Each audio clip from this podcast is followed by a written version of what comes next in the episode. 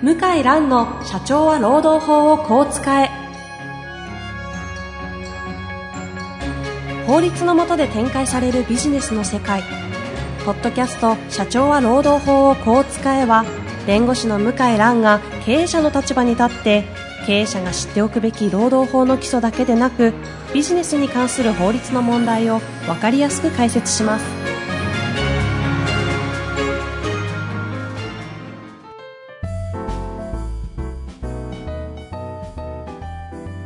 こんにちは、遠藤和樹です。向井蘭の社長は労働法をこう使え。向井さん本日もよろしくお願いいたします。はい、よろしくお願いします。さあ、今日はですね、えー前回に続きまして、えー第2回ということでゲストをお呼びしております。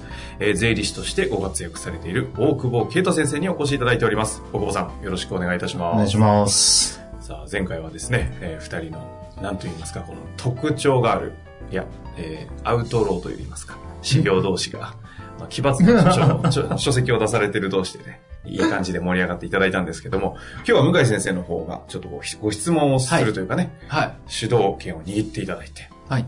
お話をしようと。はいいうことで、やっていきたいと思いますので、はいよろしくお願いいたします。はい、よろしくお願いしま。ますす。だ先生から見て、うちの業界というか、うんあの、先生もおそらくいろんな案件で弁護士さんと。やり取りしたり、場合によっては一緒に打ち合わせしたりすると思いますが、どどう見えるというか、まあ、いいとこも悪いとこもあると思いますが、ちょっとここがいまいちだな、みたいな。いまいちから入るんです、やっぱね。いまいちじゃないとつまらない。大久保先生に、あの、弁護士の先生をディズらせるっていうか、ディズらせる言い言いにくいですね、これ。言ってください。え、得意分野じゃないですか。いや、あれですよね。なんかその、聞いてることに答えるだけみたいな。その、なんていうか、提案がないというか、これダメですかって、なんなんとなくこっちもダメだろうなって思ったら、ダメですみたいな。で、で、どうしたらいいんだっけ？みたいな。で、ダメだったら、どうなるんだっけ？とか、その、代替案とか、その、あ経営の本質に対してとか、お客さんの、要は、なんか、プロだったら、ラーメンくださいって言った時に、カレーの方がいいんじゃないの？って言えるぐらいの、その、ちゃんとお客さんと向き合ってる、はない人が、いや、使えないですよね、本当に。あ ああ、その、要は、法律の話しかしないみたいな。そうそうそうそう。法律おじさん。要するに、おじさんシリーズ法律おじさん。法律おじさんと税金おじさん。ー流行ってるんですかおじさんは。流行ってる何ですか、これ。納税、先生の納税おじさんはすごい僕受けまして、ええブームなんですよ。あ、そうですね。つい言ってしま、出ちゃいましたか？納税おじさんとあとな手続きおじさん？え納税おじさん。計算おじさん。計算あ、計算おじさん計算お、なんだ、計算おじさん。いやー、でも、本当まあ僕も人のことで、その言えないけど、まあやっぱり、こう自分の仕事が自信がないのかな。うーん。あ、そうなんですか。うん自信がないんだと思いますね。あと結構その、自分の身を守る意識がすごく強くって、あ、そうなんですか。責任を問われたくないっていう感覚がやっぱり、他の、まあ、でも、ぜそう、勉強してるんですよね。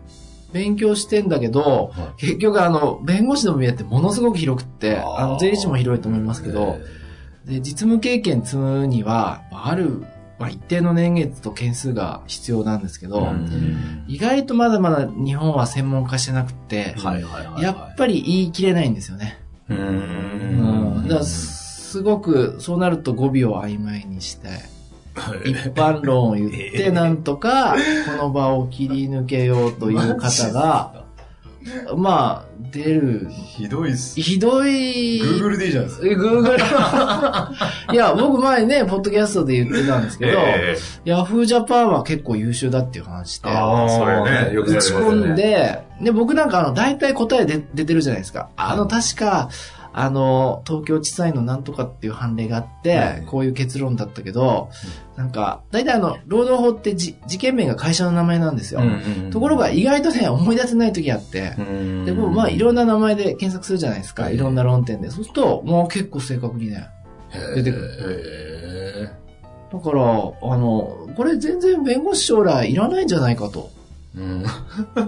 怖いこと言いますね。うん。あの、正直思いますね。あの、昔だったら相当本何冊か買い込んで、照らし合わせて、えあの、やらないと出なかった知識がポンと出るから、はいもちろんあの、その内容が正しいかっていうのは、またね、いろんな問題あるけど、あの、健康情報とかと違って、偽サイトっていうか、あの、著作権侵害サイトみたいなの少ないんですよ。はいはいはい。確かに。労働法分野って、ああの、弁護士だったら社労士の先生、結構真面目に自分なりに作ってるから、結構その最大公約数は正しい。へえ。ああ、もやばいっすね。う、だから、あの、もうちょっと検索できる技術あれば、そのある特定の分野の特定の質問は、もうそれなりの答えが出ちゃうんですよ。確かに。全部もそうですもんね。ああ、大体全部。ググりゃ、うんあ、全部もそうですか？そうですよね。うん。へよくね、よよ考いやえてみれば全部なんかこの先の方々の前で、普通にググられてますもんね。僕、グーグルないと仕事できないですから。あ僕も同じですね。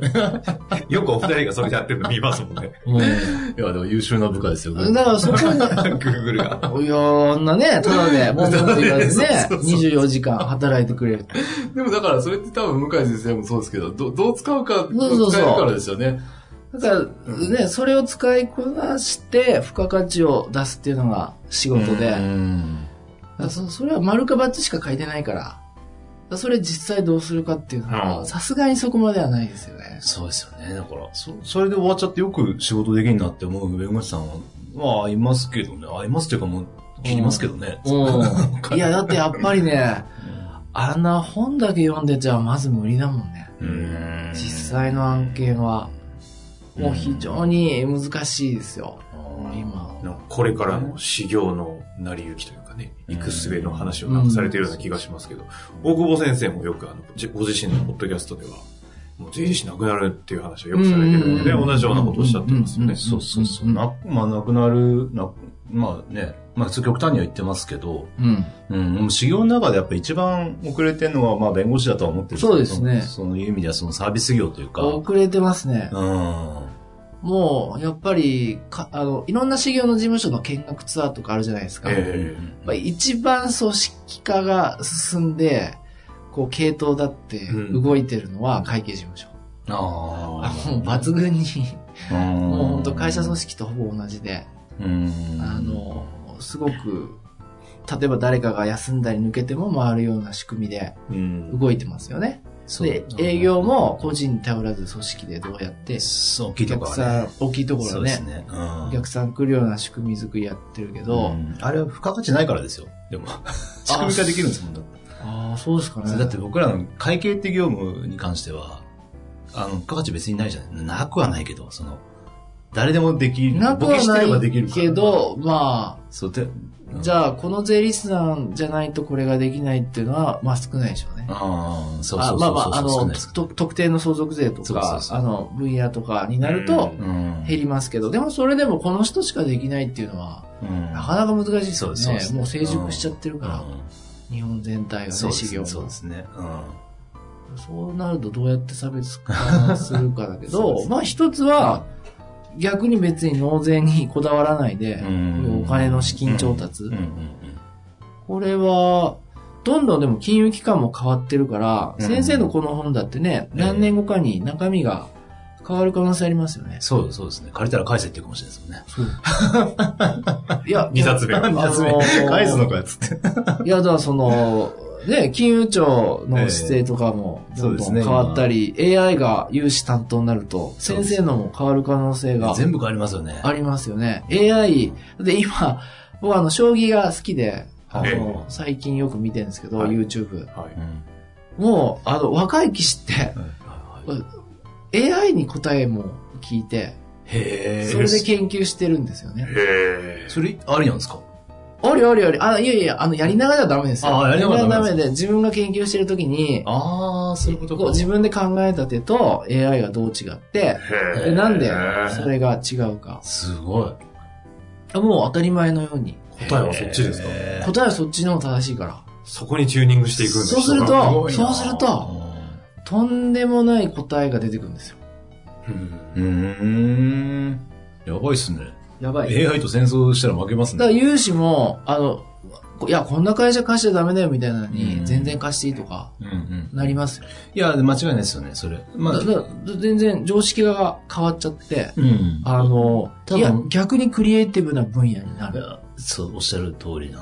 あーそこだけまあ残るってこと。同じで、金融機関の AI に合わせて、じゃあどうやって社長、じゃあこれ資金調達うんやりますかってなりますよね。うん。で、金融庁も今事業性評価って言ってるんで、あ未来の話になってきてるからそこは多分 AI で解析っていうこともあるでしょうし、そうそうそこをね、に勝てる、まあ結構、結構ハードな戦いにはなると思いますけど、まあまあでも、うん。面白いかなとますけどね。これ絶対あの、今後進化すると思いますようね。ん。はい。こんな感じで。こんな感じで。こんな感じで。こんな感じでなんかあれですよね。その、なんていうの？なかなか、クリエイティブだと思います。ああ、ありがとうございます。でも、ホホーム分野の方がクリエイティブじゃないですか、その。ぼその僕らから見てて、えっ、と、僕らに大体お客さんの相談って来るんですよ。顧問税理士っていう立場って、まあやっぱ一番その敷居が低いというか、あ毎月大体上がってるだろうし、はいまあ電話とかでやり取りしやすいっていう立場が取れてて、うんうんそうなると、えー今一番来るのは、あれですね、基本的に人の問題がやっぱりもう多いです。お金と人の問題しかないじゃないですか。い。ああ、まあまあね。うん、で、論文分野のそうそうそう相談とかも論文分野の税理士の生先生のとこに来るんですか？来ます来ます。まあ、すごい来ますよう。んそう来るけど、だからもう労働法はこう使うよめって。いやいやいや。いや、僕、絶対言ってないんじゃないですか。じゃじゃそれはもう向井先生に公開するっていう、えすればいいんですけど。なんだけど、やっぱその、あれですよね。適当に答えてるから、税理士が。お金のことも、人のことも。ああ。だからそうするとだんだん相談されなくなってきて、で、要は顧問税理士いらないんですよ。顧問弁護士がいいと思ってるんですよ、僕。お金のことはお金やる人がしいて。お金やる人ね。別に申告書なんてもう、ね、作業、あの、機械がやればいい、それこそ。AI がやればいいので、あとはその、ホホームも、をホームというか、まあ基本的にはホームじゃないですか。うん、まあ、ほなんんかですね。すべての取引って法律行為じゃないですか。はいそれのがノーチェックなんですよね。うん。すべての取引は募金にするのに、すべてのところ、そのホーム取引を適当にしろとかやってて、で、後で問題が起きて、でそれが今、あ特に人の問題が多くて、それをね、あの、労働者側について金儲けする輩がいるから、ー、やっぱり経営者は、日本の経営守るためにはそこ守らないと、で、それって、そうそうそそこに特化して、その、クリエイティブにな、なんていうか、解決していくってことだと思うんですよね。でもそういう意味で言うと、そういうクリエイティブにできる経営者側に立てるような、こう、顧問弁護士になるような方が、やっぱ少ないみたいな感じはあるんですかね、印象としては。印象だ、わ得意分野がよくわからないので、う。そうですよね。そう。だから、何ができるって言ってくれるの？あの、聞いてる、弁護士の先生も聞いてる方いらっしゃると思うんですけど、俺やっぱぜぜ税理士の先生に、あ、この何か客顧客から相談を受けたときに、えあ、この弁護士に紹介しようかなって、ポッと浮かんでもらうっていうのは一つのあの営業ですよね。んえ確かにね。これがなかなか難しいですけど、僕は意識的にやってますよ。あの、社労士の先生なんかは、はいはいはだこういう案件は、あーじゃあ、向井さんのところに頼む、まあ頼んでもいいかなと思ってもらえるように。い。でもやっぱりね、社労士さんも、その、向井先生バックにいると思うと、結構心強いと思うんですよね。多分、それこそ自信な、そんなにね、だって法律をめっちゃ勉強してるわけじゃないでしょそうですね。訴訟は、あの、社労士の先生はやっぱりう、んうんうん。試験科目もないし実務上もできないので、はいはいはいそこはね、あの、こう、うまく分担できるようにやってますけど。まあ、うまくどう組むかっていうところあ、ですよね。そうそう。だからその、関連事業は敵じゃないそうですね。まあ、むしろ、お営業していただく大切なパートナーって思えば、うん。うんいや、弁護士からのお客、あの、弁護士さんからも仕事来ますから、私。ああ、なるほどね。ええあの、はいいはいや業務分野、うちはちょっと、これやりたくない。はいはいはいはい。一緒に。にやってやってくださいとうんか。あありますよ。はいはいはい。あと、セミナーの最近は、一緒にやったり、あうーん。セミナーの、あの、共レジメ、同開催。レジメを提供したり、へーあの、いろいろやってるんですよ。全然敵じゃないで、もうエリアも違うし、あの、そういう感じで、まあ、まあ、関連事業強化してるんですよ。なるほど。それ一番お客さん来るから。はいはい。そう。あの、そういう時代ですよね、なんか、その専門、こう、専門性が高ければ高いほど、他のね、うんなんていうか、何でもできますって言ってるところって、割と何もできないなっていう。そう、あの、例えばゴルフ行ったり、飲み会行ったり、まあおそらく弁護士の先生でもいるじゃないですか。昔はあれで仕事来たんですよね。うんで、今でも来てると思うんですよ。はいだけど、はいはまあ僕はそういうの苦手だっていうのもあるけど、うん結局それでお客さん増やすって、せいぜいやっぱ何十社とか、だって毎日飲んでらんないじゃないですか。うんそんなはしごもできないし。いや、本当そうなんですよ。はいはいはいなんで、やっぱり本業でえこう紹介してもらうっていうのが一番いいですよまあ、そのためには何かこう、立つものを見つけて、一点突破うですね。ん、と思いますけどえね。うんだから税務も、え弁護士がやるとまた観点が違うから、絶対面白いんですよ。手続きじゃなくて、はいはいはい。こうやって相続の時はこうやって節税して、揉揉めた、ら、あこういう契約あ書を遺そうっすよね産分割でやるとこうなりますって、全部最初からやれると最高ですよ。税理士になれるんですよね。なれ、登録者登録できるんですもんねな、なんでか知らないけどなれるんですよね。うん。なれるんですよあれ、不思議な制度だですよね。から、さそのさっきの仕組み化されてるところにその作業を落として、ほ法務、顧問そうそうそう弁護士税理士で入る。僕もできちゃうんですよ。うん。いや、それやった方がいいですよ。何も分かってないのに。いや、分かってない。一緒にやればいいそんなにだってないですもん、税金の質問なんか。うん。人の問題とお金の問題ですかああ。だ本当はね、あの、税務とその法務って非常に親和性が高くって、ら。経営者は絶対必要だから、ええどうせだったら同じ人に聞きたいですよね。そうですね、めんどくさいですね。なんなんだけど、弁護士会はやっぱ今でも、うんその法律はこれ、みたいなあ感じで、まあちょっと、あんまり広げる感じはないですね。結局、労働法というきっかけで顧問弁護士になられたとしても、いろいろ法律の相談って実際には来るんですよね。あ、来ます来す。ます。うんあの、債権回収とか、うんうんあと、その、やっぱ取引上トラブルとか、うんうんあと、その賃貸借契約なんて明け渡しとかね、うん修繕、あのここ修理して修理してくんないとか。うんうん、そんなのまで来るんですあ、来る来る来る。来るんで、まあ別にそれは普通に。うんなんかもっとね、こう、一般的に顧問弁護士を、こう、経営者の方々がつけるというのが、こう、ふ普通になっていけばね、顧問税理士をつけるかのように。そうそうそう。だから、申告っていうものがあるから、顧問税理士は必要だっていう錯覚をしていて、うん。ね、なんだけど、僕は多分本当はそっちなんだろうな。で、使い方がわからないっていうんですよ。だから使い方も教えてあげればいいと思うんですよね。その、こうんうやって使えばメリットあるよねって、絶対メリットあると思うんですよね。弁護士はこう使えと。弁護士はこう、弁護士はこう使え。そうそうそう。顧問弁護士はいやいや、使っていただいて。ねこれ本当この分野の仕事って本当に、あの、空白地帯ですよね。この現金の。あお金あお金の資金調達。あ、このちょっとわかんない。ええ資金調達って。で、会計士さんでもないし、そうです、そうです。税理士さんそのものでもないから。割と調達コンサルみたいな、ちょっと怪しげな世界になっちゃうんですよ。だだ全然、これね、やればいいのに、その、うん。税理士さんの団体であるんですか？こういう、例えば民間資格みたいな、あの、どう？民間資格みたいなの、どうなんですかね？先生作って、はいあの、え？作って、あのモデルでね、えあのモデえ、ル。ええ、はい。先あのモデル。生、作ったらどうですかこれ？ああ、いいっすね。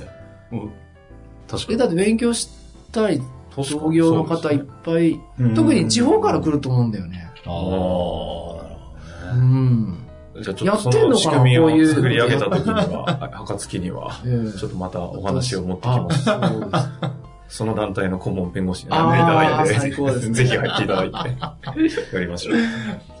いや、でも本当に困ってる人いるところは仕事になるんでね。はい、はい、そうですね。だから、これなんか全然別の分野ですよね。空空白地帯っていう。か、これだけ税理士さんたくさんいるのに、ええ会計士さんいるのに、あんまやってないですよね。そうですね。正面、正面からやってます？やってないです、やってないです。でも王道ですけどね、本来は。お金の専門家って思われてる以上。そうですよこれやってくれたら、いや、先生さすがだなって、うん、ね。いや、助かりますよって思うけどね。このまま行くとですね、ビジネス思いついた後の向井さんは、はいまあまあ、ここから盛り上がってしまあ、うそう。か、やめやめてきそれはまた別の回でですね、改めて何かお話をしたいなと思いますが、はい。まあ、今回2回にわたって、えー借りたら返すな。一番もう一番得する、儲かる会社に代わるお金の借り方、残し方という著書を出された大久保先生いらっしゃいましたが、えー、最後に何かリスナーの、向井さんのリスナーの方々に何かメッセージあれば、お願いいたします。はい。急な、なんで、なんでテンション落ちるいやいやいや、リスナー層なんで、ちょっとあの、なんでテンションが下げ目に行ってみようか。こいつ、なんで余計なふりするんだよっていうのを終わった後に怒られるって。あれありませんか？いや、もう経営者の方はかなりいますよ。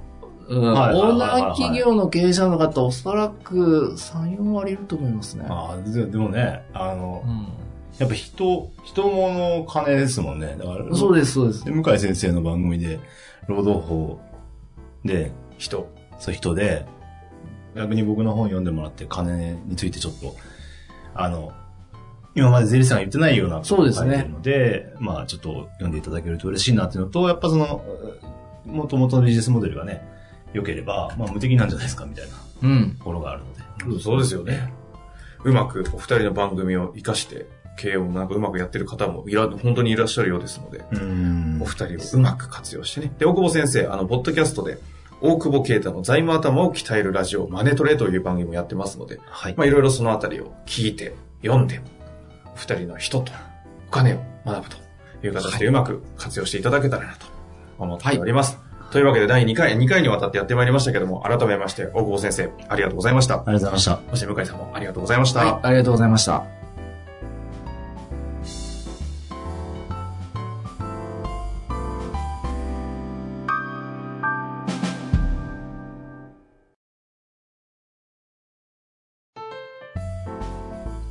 本日の番組はいかがでしたか？番組では向井蘭への質問を受け付けております。ウェブ検索で向井ロームネットと入力し、検索結果に出てくるオフィシャルウェブサイトにアクセス。